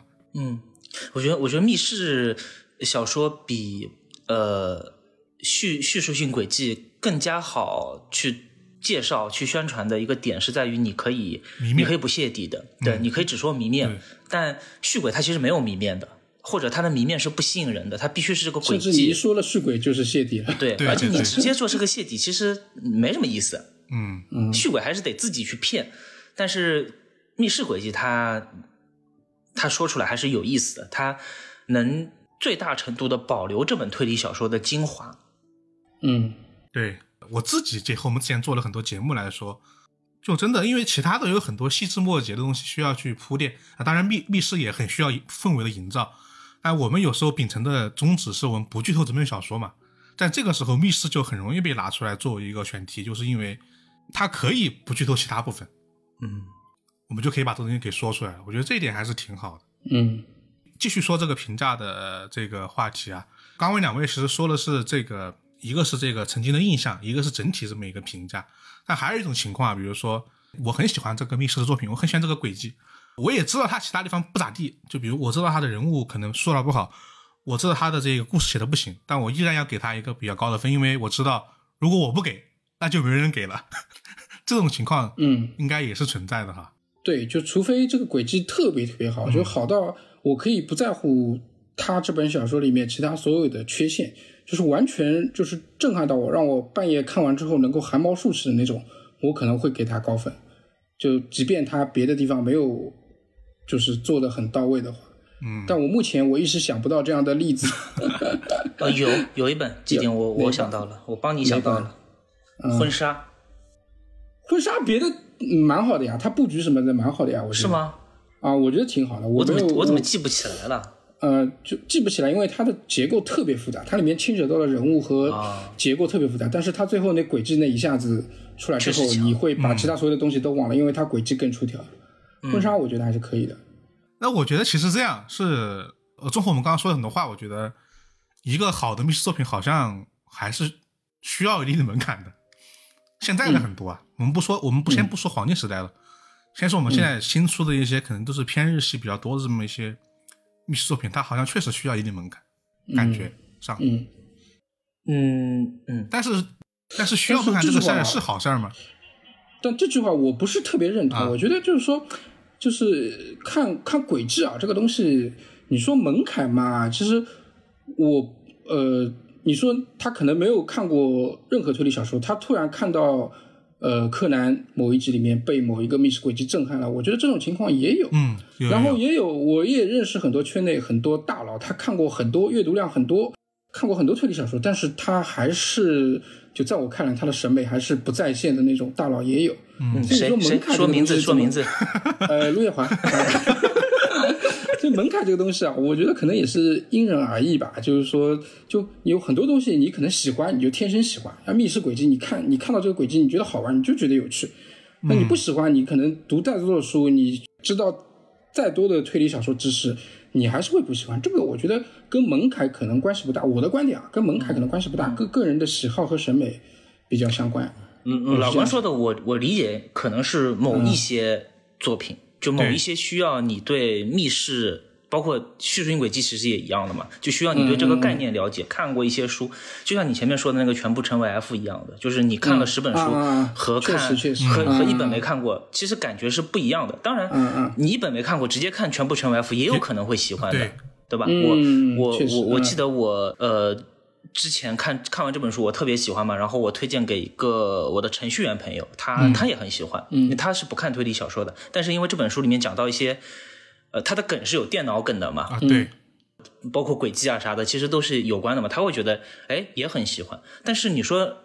呃，我问他这个密室好在哪里，他可能说不出一个所以然来，他只是觉得哦，这个密室就反正就解释了嘛，对吧？也我们也没觉得很糟糕，反正就解释了。但是其他的一切都不错，所以我觉得，呃，如果你这本小说在轨迹当中有很多门槛，或者你增加了很多门槛的话，不妨把其他的一些门槛降低。嗯你可以写一个比较好的包装、好的故事，然后嗯去去拖你的轨迹。嗯嗯等到读者去多看了一些密室轨迹的时候，回过头再想你这本小说，哎，可能会发现，哎，这个轨迹比原来想象中要更棒。嗯，我这边有一有个例子啊，就是非常经典的一本推理小说，也是密室吧，是《孤鹤鸟之下》。嗯啊，嗯，我相信《孤鹤鸟之下》这个密室就属于是那种非常需要门槛，而且它是各种程度的门槛的一本密室作品。至少我当时看的时候，我是不喜欢的。嗯嗯而过了那么久，我现在回过头去想这本小说，嗯嗯我会觉得，哎，真的写的很一般。嗯 不是不是不是写的很一般，就是这个轨迹我是真的不喜欢。嗯，但是就是嗯，但是小说我我整体上评价变了是吗？还是说嗯小说我我我用我就没回过头去看了，因为他这个密室印象太深刻了，就是这个东西。说到这里，我要插一句啊，我要为荆棘夏野老师证明，嗯他孤鹤鸟的密室，呃，我也不喜欢，啊？我说句实话，我也不喜欢。但是他是他他是但是他简洁的是会写密室吧？他是能写密室的。他有一本《魍魉之匣》，里面有一个硬核密室，我觉得特别牛逼。嗯我不知道大家看过吗？就是嗯如果，但它的经济效应的重点它不是密室，但是如果说你硬要在经济下里面找一个好的厉害的密室轨迹，那我就推荐《魍魉之匣》这本书的推理性也很强，嗯很好看。啊，我我说完了，陆老师继续。好好，我我我记得当时我们一些朋友一起讨论《荆棘夏宴》的时候，说的他最好的作品就是《魍魉之匣》，对因为当时好像就还没有出后面的什么《洛心赋》什么还没出，啊，当时觉得最好的我现在正在看，啊，当好看吗？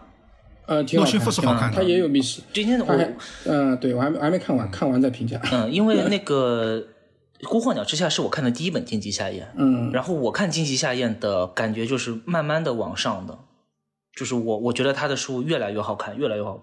包括我也很喜欢《铁鼠》那本书，嗯我觉得《铁鼠》那本书太棒了，写的就是很有很有禅意。嗯然后这种这种气质，我只在那个森博斯的某些作品当中看到过，啊就这种这种、嗯嗯这种哲学性。嗯就我慢慢能理解他为什么那么受欢迎，那么受人喜爱。但是《嗯孤鹤鸟》这本书，可能是我看的时间的问题吧。我我现在也不太想回过头去看它，因为我嗯我觉得我还是记得住的。但某种层面上来讲，他这个密室闹能让我记到现在，也是一种成功吧。印象深刻那个真的忘不了。是的，是的。那你那你那个清凉院流水的《密室物语》，你也能记住啊？那我很喜欢《密室物语》啊，你我真的喜欢密室物语聊。不到！不行不不，是这个样子。密室物语，哎，我们聊密室，应该要聊密室物语的吧？你们你们为什么把密室清可以聊，啊可以聊，把密室清开出怕很多人密室集看不到这个这个书，就是到 啊啊，看不到了。嗯我我要证明一下，就是我我其实是非常非常喜欢《清凉园流水》的，尤其是《密室物语》这个系列，当时给我很大的震撼。我喜欢的点在于说，第一，它的谜面太有趣了。嗯因为它，我嗯，就是我们之前看的那个版本是上下两本嘛，上本全部都是谜面，没有谜底的。对，嗯我看完这个谜面，我哇太喜欢了，我没有看过一本这么好看的推理小说。嗯。但是看了谜底就觉得说还还是谜面更好看一点了，但是你不得不承认他的谜面是很有想象力的，确实，嗯，就是刚刚出生的婴儿什么，这 这个密室没有人写过吧？什对我么飞机以前甚至想过把他每一个谜面重新写一个短篇出来，啊哇，你可能赶紧写，因为你想，那你感觉很厉害，就很期待。他谜面确实不错，对，啊那那说明你也认可了他的谜面的构思能力，对吧？哦我我认可他的谜面，它非常谜面确实非常厉害。什么什么天空什么空中跳伞跳下来被人勒死啊这种，对。哇，嗯。好厉害，就觉得太不可思议了。嗯。这是第一点，第二点是我很喜欢他们里面的那种呃呃机构，就是有排名的。啊组织。啊然后对，但是每 他也不是，他是类似于那个侦探学院 Q 那种分班嘛，嗯。对吧？每个人有每个人的能力，那我是干嘛干嘛的能力，哦然后我就看着我也喜欢，这个我也很喜欢，对，然后你就看着一嗯。帮有超能力的侦探在那边去破非常非常华丽的谜面，就这个感觉嗯。是是我喜欢的。嗯，他不是超能力啊，他只是说某一个技能特别突出，比如说有的人记忆力特别强，，啊对，嗯，比如是，说有个人他推理方法是什么二段论推理法，什么排除所有不可能，这个就很厉害，我觉得嗯就是有绝招嘛，每个人都有有绝招啊，对对对对对。对，是的，是的，是的，推理对对对，不是超能力，是是有技能。对对对，然后然后有个人嘛，什么专门弄表格的，然后叭写了个表格，对对对对，我就看统计推理什么什么啊，对，我我我我看这个就特别好看，但是我当然看到那个地方的时候，我也隐隐能感觉到，它这个谜谜底是不可能合理的。嗯就是你的谜底，你要怎么写才能把它写爆呢？是写不爆的呀。然后他最后给我一个这样子的谜底，我觉得我也能接受吧。就嗯，类似于我看轮到你了的那种感觉，就是我前面的所有都很享受，只有最后一集是不行的。但是总体而言，我还是给他高分，因为大部分事情我还在讲享受嘛。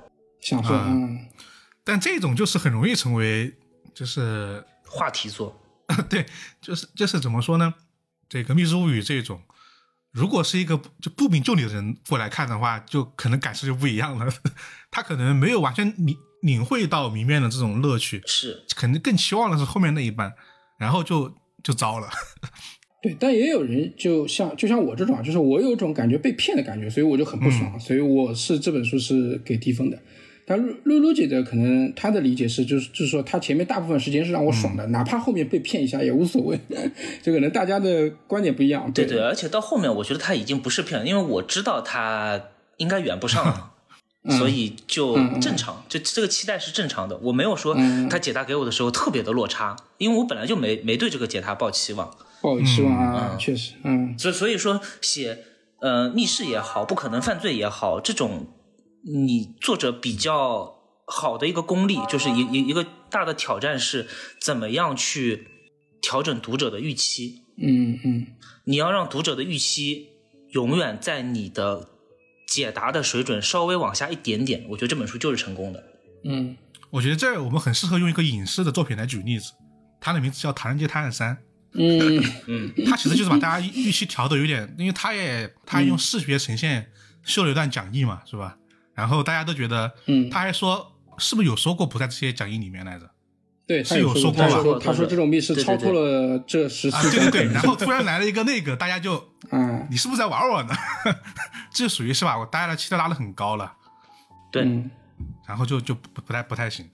这这种其实我觉得他的做法确实不太好，就是你跟那个你要上台表演的时候，别人介绍你说啊，这个人是什么什么什么什么什么，呃，这个人是脱口秀的天花板，这个人 那读者的就是观众的期待拉的特别高，这个时候你必须讲的很好，你讲的不好，其实其实你讲的一般，别人也会觉得你讲的不好，因为他期待就在那里了。嗯所以我觉得他前面就不应该说这种话，尤其你冒犯的又是卡尔，哎，对，这个你你是直接把观众的期待调到了，呃你比卡尔还牛逼了。嗯那这个期待，我觉得你也不是《唐人街探案》，就是你所有的推理作家都做不到啊。是，嗯那其实这也是一个期待值的问题吧。嗯然后我觉得顺着我们刚刚的话题往下说啊，还有一个我觉得可能会比较这个尖锐的问题啊。我们讨论密室啊，基本上都在讨论这个谜面和谜底和轨迹嘛，就这三位一体的一个东西嘛。但其实我们确实是比较少说它的、它的故事、它的人物的，这也是被很多读者会来说的一个点嘛，就是说你密室你不能只写密室，嗯，你总得把这个故事写好，把人物给写好嘛，不然的话，你你可能都没有一个兜底了。比如说，你如果密室不行的话，连故事人物也不行，那我们看什么呢？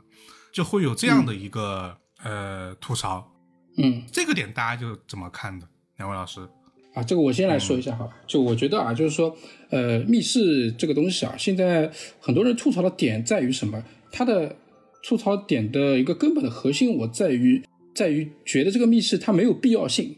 你想一个密室啊，如果我一本密室推理小说作为这本小说的一个核心，如果这个密室没有必要性，那么它的人物、它的故事自然是立不住的，对吧？所以我认为啊，就是说密室轨迹现在最重要的是一个动机，就是说他为什么要制造密室？这个动机如果要把它写好，我觉得他的故事、他的人物可能自然而然会更加的自然一点。卡尔他以前在《白修道院谋杀案》里面，他也写过一个叫密室动机讲义。嗯他提出过，就是密室动机嘛，制造密室的东西无非就这几种可能：一种是伪装成自杀，一种是伪装成意外，一种是伪装成是鬼神作祟，迷惑警方的视线。然后除此之外，就好像没有第四种可能性。所以很多，包括现在一些新本格的日系推理作家，包括一些国内的作家，包括我自己，也一直在这个密室的制造的动机上面会去花点心思，会去想怎么样让它更有巧思性，怎么样让它更合理。因为一个好的动机是能让密室轨迹升华的，它是能让故事的完整性更加的强的。所以我我觉得就是说，现在读者吐槽的一些点啊，就是很多人觉得密室轨迹的必要性在哪里？我觉得这点我是特别认同的。所以作为一个创作者来说，我也在努力去把这一点做好，这是我想说的。嗯我是特别能看出来基丁因为因为我也算是那么多年了，就是看着他的作品一步步，就是从就如何如何做有意思的密室，到密室的这个成因的重重要性。嗯嗯嗯其实你之前在弥托邦那本《女侦探》里面那个灯笼啊啊啊，啊、我觉得轨迹没有你之前的一些短片强，但是他的、他的那个动机是特别好的。为什么这篇那么多人喜欢？其实就是因为这一点，它结合的很好。嗯嗯你承认也挺好的，也还可以 轨迹，我说轨迹没有你巅峰时期的那些强了，啊。对吧那？巅峰时期啊，是吧？那就对吧？就说明人还是老了，但是确实是 有了一些新的东西，有新的东西。就我觉得这个是我肉眼能见的一些进步和改变。但是我觉得对读者来说，可能他看到的是什么？就是一遍哦，这篇小说还挺好看的。嗯基丁尼写小说的能力进步了，但他可能讲不出来进步在哪里。嗯但对于我们这些朋友来讲，我们我觉得我我是能看出来一些可以比较具体的东西的，就是他是在通过这个点切入，然后由此你人物也顺了，故事也顺了，对吧？你不用再去想一个割裂的东西在在在这个上面了。陆老师可以的，明天请你吃饭啊。我 明天没空，明天没空，你这打钱。啊，对，可以可以，我也有个琢磨的观点，两位老师可以听一下。就是我是觉得是这样，就是呃，我是觉得不可能犯罪或者说密室推理，它本身是有一点点超脱现实的，嗯是吧？然后站在大众读者的眼里来看，其实密室推理是越来越超脱现实的。对，嗯，你不要说不可能犯罪和密室，其实本格推理它就是一个超脱现实的东西。你说正常人会怎么到一群人到一个岛上去发生连环杀人事件？它本来就是一个很理想化的环境嘛，对吧？嗯，嗯是，所以说从大众读者的角度来看，它是有一点点就是是非现实的嘛。但是唯独动机这一点是能够把作品往现实这个层面拉回来的一个点。确实确实，嗯，大家突然觉得我好像能够 get 到里面的一些点了嘛，这个时候对作品的评价就会不太一样了。对，就呃，无论是刚刚呃举例的这个《鱼头帮》，就是金老师里面这一篇，还是很多最近的一些很有名的一些密室作品，其实这一点上都有这个努力对体现。嗯是是，嗯对我我我我觉得是这个样子的，就是老根说到了一个非常关键的点，就是他这个动机其实是把把故事的呃一个现实性往回拉的一个很重要的一步。嗯，而现在有一些，也不是现在吧，就是新本格时代，其实有很多不可能犯罪的呃这个动机，为什么要做不可能犯罪？他们用了一个非常偷懒的方式，是说因为这是一个犯罪天才，这是一个什么，嗯对吧？他想做样的东西，什么完美犯罪，就什么更加不合犯罪艺术，类似于这种啊他想做一个高遥远、高高远、啊高远遥一高远遥一嗯这样子的一个角色在里面，嗯但是其实嗯已经不是这样子的一个时代了，而且你就用一篇小说，你要去塑造这样一个角色，其实是立不住的，反而把你的一些现实层面的东西拉得更对远。，就很就很俗套，就是一看就是你作者在偷懒。那读者其实不是傻子，读者看到你作者在偷懒，他们就会觉得你这个东西就就会就会降低印象分嘛，对吧？对，但是有、嗯有一些是我觉得虽然他偷懒，但是我觉得他动过脑筋的，我一见就嗯挺喜欢的，因为没有人这么写过。就是、呃，前面基丁老师提到那个鸭崎暖炉的那本。密室黄金时代的杀人事件，对他上来直接给你套一个设定，就很简单，就就一页纸，对吧？几句话说现在这个社会是什么样的社会，这个这个设定我一看，我们就明白了，他这个设定就是为了制造密室的合理性嘛。对对，嗯。但是我觉得这个想法蛮新奇的，其实蛮有道理的。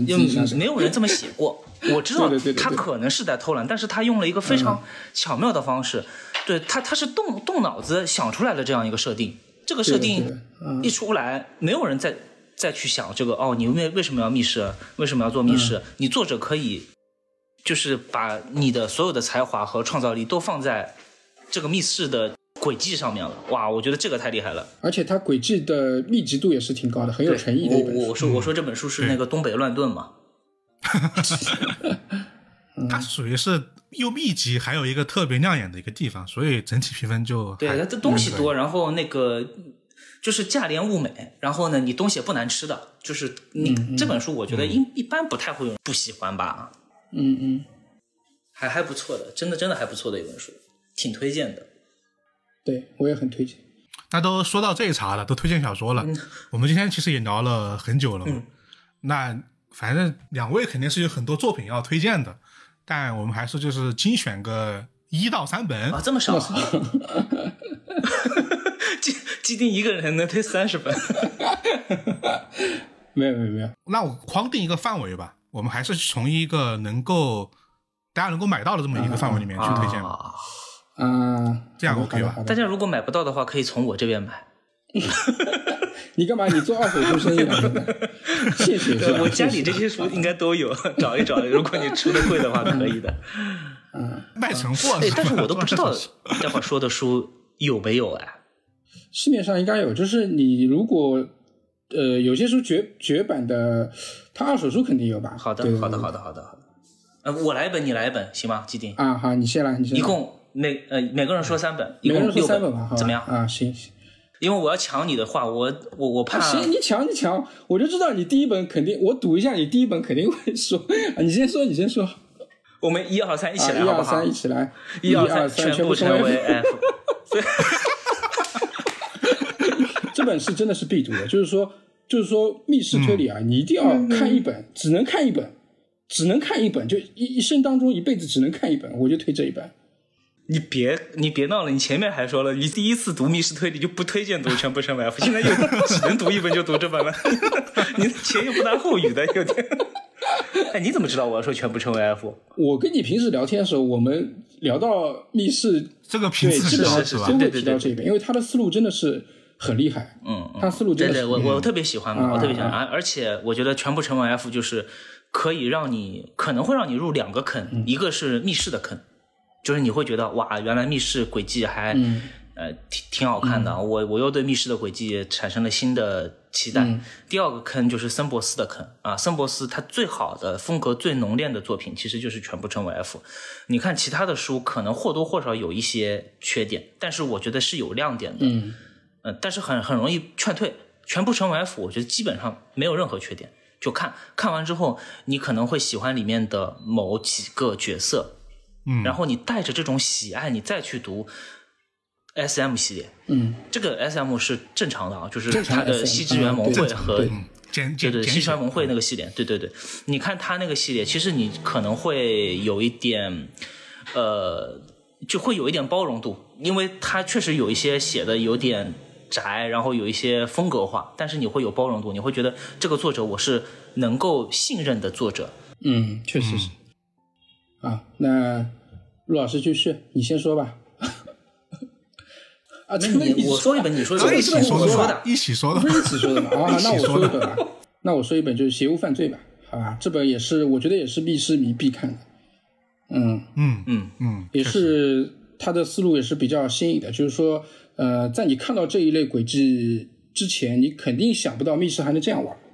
但是你看到之后，你想，我觉得啊，他的这本书，岛田老师的这本书，其实背后是很多作家有见解过。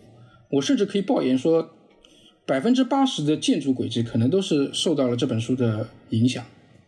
嗯，嗯，我同意。这本书的思路的开阔性实在是对对对太大了，嗯，特别是建筑轨迹对但不能多说，是是多说就剧透了。嗯是是是，而且我觉得双月城的惨剧，为什么我觉得这个轨迹没有达到我心目当中预期，也是因为邪物犯罪对，珠玉在前，确实是，确实是。嗯嗯嗯，是吧？它是一个很重要的思路。再来，陆老师。再来，呃，我正好看到这本书，好像说即将引进，然后这本书也是我的初恋，双曲线的杀人案。双曲线是啊，有一个密室，对，有一个密室，啊，我第一反应也是在想有没有密室来着。嗯 可以的，对对对，因为它亮点实在太多了，但是它确实是可以。它甚 至你说它是密室是最小的亮点，对对对对对，你说它是密室轨迹。是成立的呀，对吧？对对你说它是密室推理，它是成立的，但是因为它首先它它是孤岛模式，对，其次它又是双线叙述，嗯，第三它又有那种什么轨迹，嗯，第四它又那个有就是哎呀反反正反正我知道的密室行人的，哎，元元素特别多，元素特别多，而密室是其中的一个元素。嗯、因为正好说，嗯、能够买到嘛。这本书之前是买不到的，嗯对吧？嗯但是今年应该是可以买到，因为我就是前阵子刚刚看到说蜘蛛文库要引进嘛，对对对，嗯嗯，啊，所以所以我我我个人非常非常期待这本书啊。就我我不知道蜘蛛文库会不会找我做什么，就是赠书啊、什么推广之类。但是这本书只要出版，不管是谁出，中文简体版，我都是自来水，因为这本书就是我初恋，我已经说过很多很多次了。可以可以可以。但是如果大家想要看密室的话，我觉得这本书也可以啊，因为呃。嗯，它确实有个密室，还蛮强。对，因为其他的什么东西都挺好的，密室也不错，所以我觉得你你是不会失望的一本书。对的，对的，对对对，可以。那我来吧，就是卡尔的那个《三口棺材》，我就不多说了啊，前面也提到过了。然后我再推一本卡尔的吧，比较不是特别有名，但是轨迹特别好看。一二三，好不好？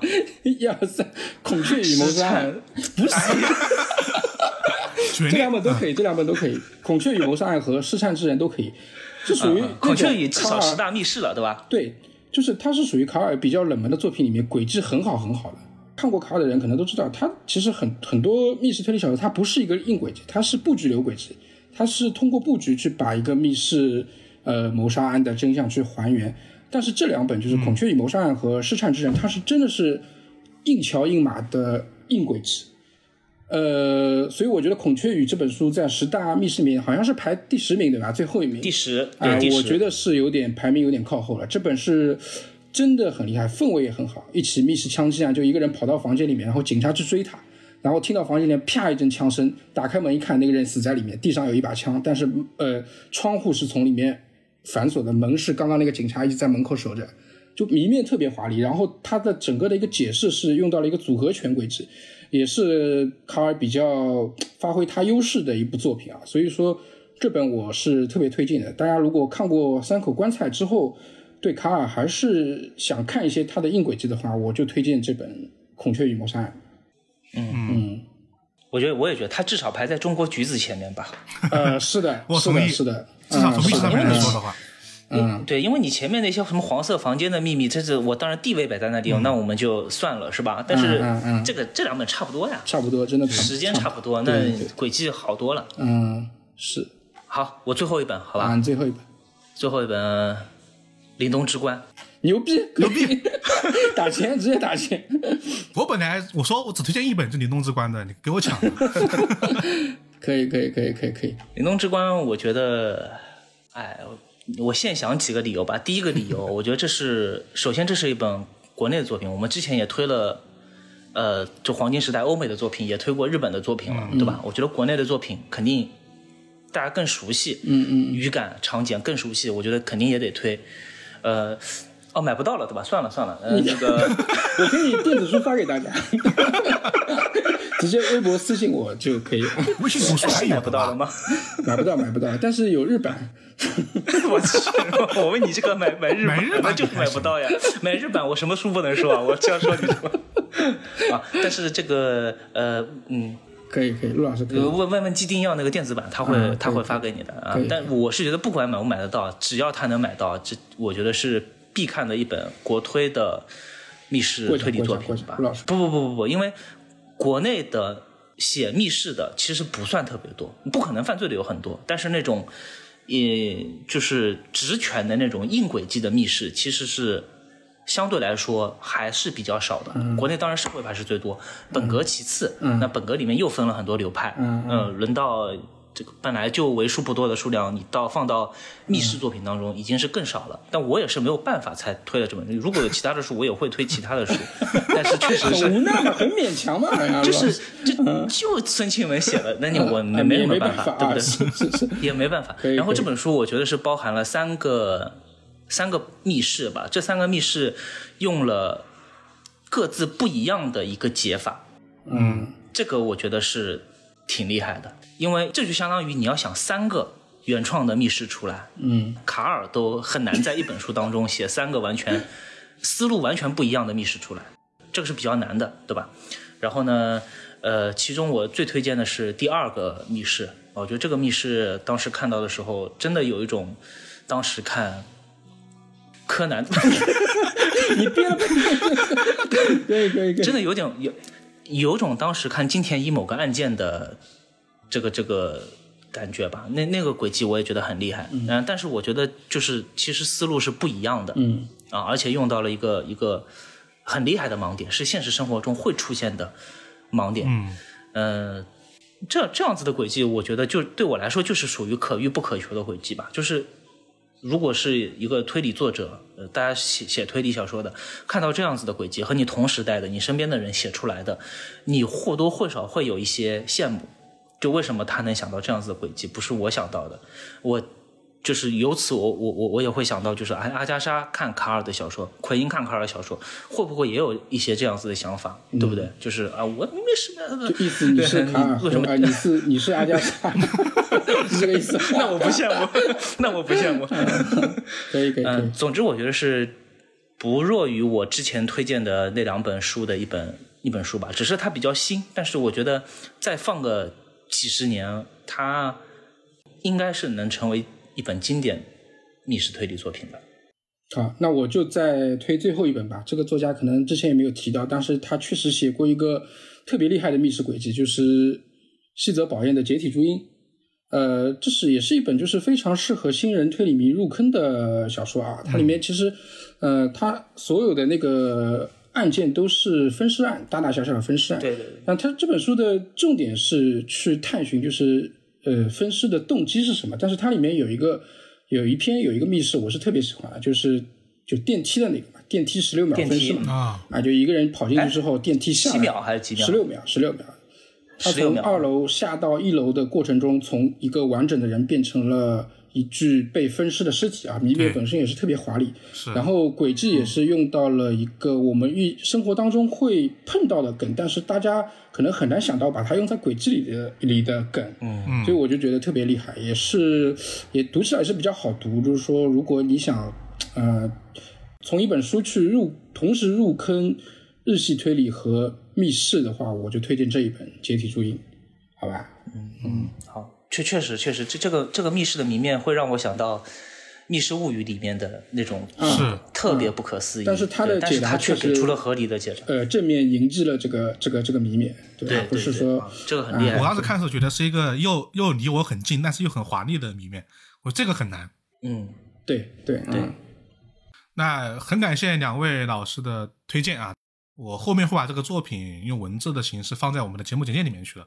大家如果就是想购买、想看的话，可以去我们的节目简介里面去看。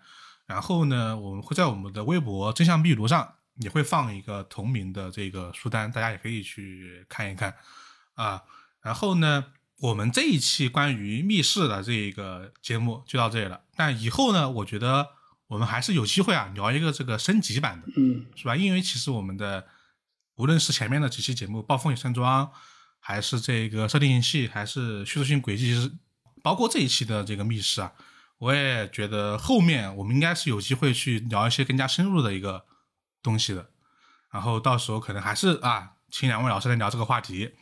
然后最后还算一个征集吧，因为我就第一期节目问过，后面好像没有问过，就是大家还想听一些什么其他的一些推理的名词，就我们可以在后面的节目里面做一个备用的一个选题。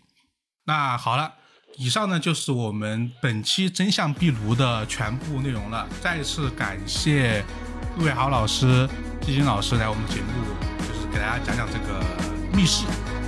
啊，谢谢老张老师，谢谢谢谢季金老师，谢谢。呃，大家拜拜，拜拜拜拜拜拜，拜拜拜拜拜拜。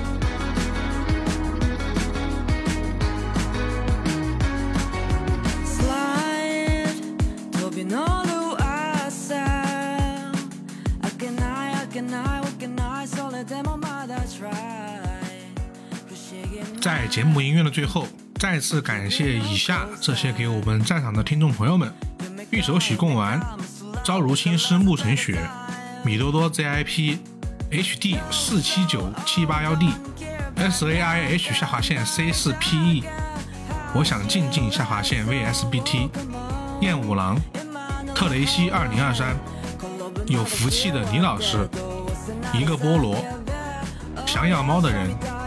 送 YY，二十四 K 金南瓜，迷你鲨鱼小吃，张信哲圈外女友，豆小丸，一一二陈皮，再次感谢以上这些朋友们的赞赏，我是老根，我们下期再见，拜拜。